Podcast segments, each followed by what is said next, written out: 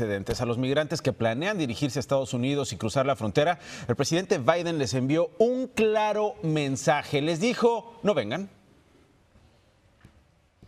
Les digo claramente que no vengan. Estamos en proceso de instalarnos. No abandonen su pueblo, ciudad o comunidad.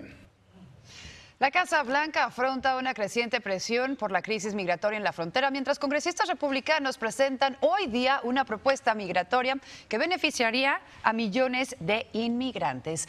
Ahora bien, el gobierno reconoce que los cruces en la frontera están alcanzando su nivel más alto en 20 años. En la última semana, la patrulla fronteriza interceptó como promedio alrededor de 500 menores diariamente, frente a los 300 por día que se estaban reportando en el pasado mes de febrero. Nuestra colega Cristina Londoyo Londoño se une desde Washington. Cristina, ¿qué dice la Casa Blanca? ¿Cómo está manejando este problema que decíamos no tiene precedente? Adelante.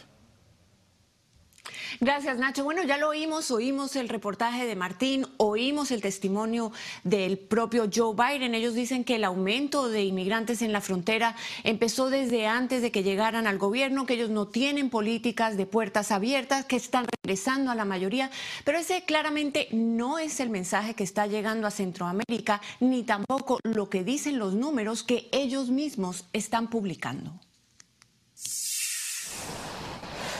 Los rostros son de inmigrantes ilusionados, muchos con niños en brazos, como si fueran a Disneylandia, nos dijo un testigo. Pero las cifras tienen a la administración Biden contra las cuerdas. Al paso que vamos, superaremos la cifra más alta de indocumentados en 20 años, advirtió el secretario de Seguridad Nacional Alejandro Mayorkas en un largo comunicado, en el que insistió que están expulsando a la mayoría de individuos y familias, pero no a los niños que llegan solos. Según las últimas cifras, hasta el domingo más de 4.200 niños estaban detenidos en celdas o hieleras de la patrulla fronteriza. Casi 3.000 llevaban más de las 72 horas permitidas por la ley. Para aliviar la crisis, el gobierno empezará a albergar en este estadio de Dallas a unos 3.000 adolescentes. Para este experto, el gobierno no ha dedicado los recursos necesarios para evitar una crisis mayor la falta de capacidad que tiene es lo que le está, eh, le está perjudicando al, presidente y también exponiendo a estos niños a riesgos muy importantes. Otros aseguran que son las imágenes de inmigrantes entrando al país y rumores los que invitan a venir. El mensaje de los primos, los amigos, los vecinos y los grupos este, criminales es lo que se está oyendo allá y por eso estamos viendo personas aquí. La Casa Blanca insiste que tiene un reto en la frontera, pero la situación bajo control. Y el presidente Biden dijo que por ahora no piensa visitar la región.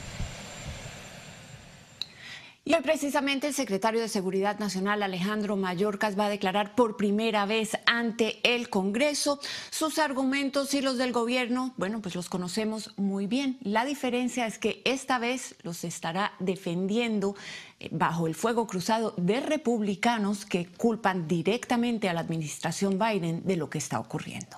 Cristina, muchísimas gracias. Y de hecho, Nacho, en Centroamérica están llamando a Biden el presidente de los inmigrantes, algo que ha refutado con ese mensaje, simplemente no venga. Ahora, otro asunto esta mañana del que todo mundo está hablando. La comunidad asiática amanece hoy día conmocionada por los tres tiroteos que dejaron ocho personas fallecidas en Atlanta. La policía detuvo a un hombre blanco de 21 años como el principal sospechoso de estos homicidios en tres diferentes salones asiáticos de masaje. Seis de las víctimas son mujeres aparentemente de origen oriental. Las autoridades investigan el motivo de este ataque. El sospechoso habría actuado en solitario, según los investigadores. Y bueno, este suceso ha disparado el miedo, como era de esperarse, entre las personas de la comunidad asiática, ya que coincide con una oleada de crímenes de odio hacia ellos, un 150% de incremento. También ha hecho que aumenten las medidas de cautela por parte de las autoridades. En Nueva York, por ejemplo, la policía inició el despliegue de agentes antiterroristas en las zonas de la ciudad de población oriental. Las unidades están activadas y tienen la capacidad de neutralizar a cualquier tirador activo. Y en la costa oeste, al menos dos personas murieron en una casa de Ontario, California, al explotar un cargamento de fuegos artificiales. Miren nada más estas imágenes de los destrozos causados por el estallido y también el fuego que se desató en una dantesca proporción. La zona en donde se encuentra la vivienda fue evacuada. Ahora bien, el FBI y otras agencias investigan cómo ocurrió este siniestro. Nos quedamos en California, donde los partidarios de la destitución del gobernador eh, Gavin Newsom presentan hoy día el millón y medio de firmas necesarias para que esa petición avance. La recogida de firmas inició en junio, pero se ha intensificado en otoño e invierno, cuando aumentó el enojo por el manejo de la pandemia por parte de Newsom. El gobernador californiano dijo que no se va a distraer con el intento de separarlo del cargo, pero que lo va a pelear.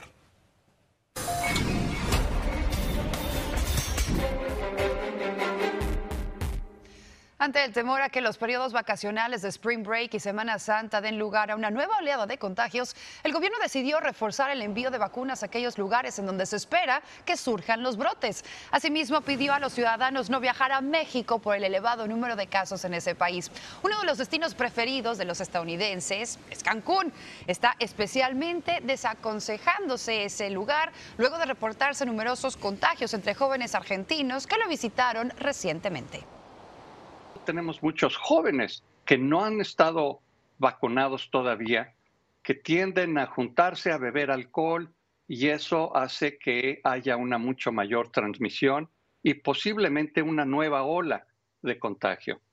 La decisión del gobierno federal se da en momentos en que cada vez más estados aquí en la nación están ampliando estos grupos de edad para que la gente pueda recibir esa vacuna de coronavirus. La población que hasta el momento ha recibido la vacuna contra el COVID ha sido disciplinada a la hora de regresar por su segunda dosis, así lo anunciaron los CDC al hacer balance del proceso de inmunización que alcanza ya el 12% de los estadounidenses. El expresidente Donald Trump, por su parte, recomendó a sus seguidores vacunarse algo que todavía no había hecho.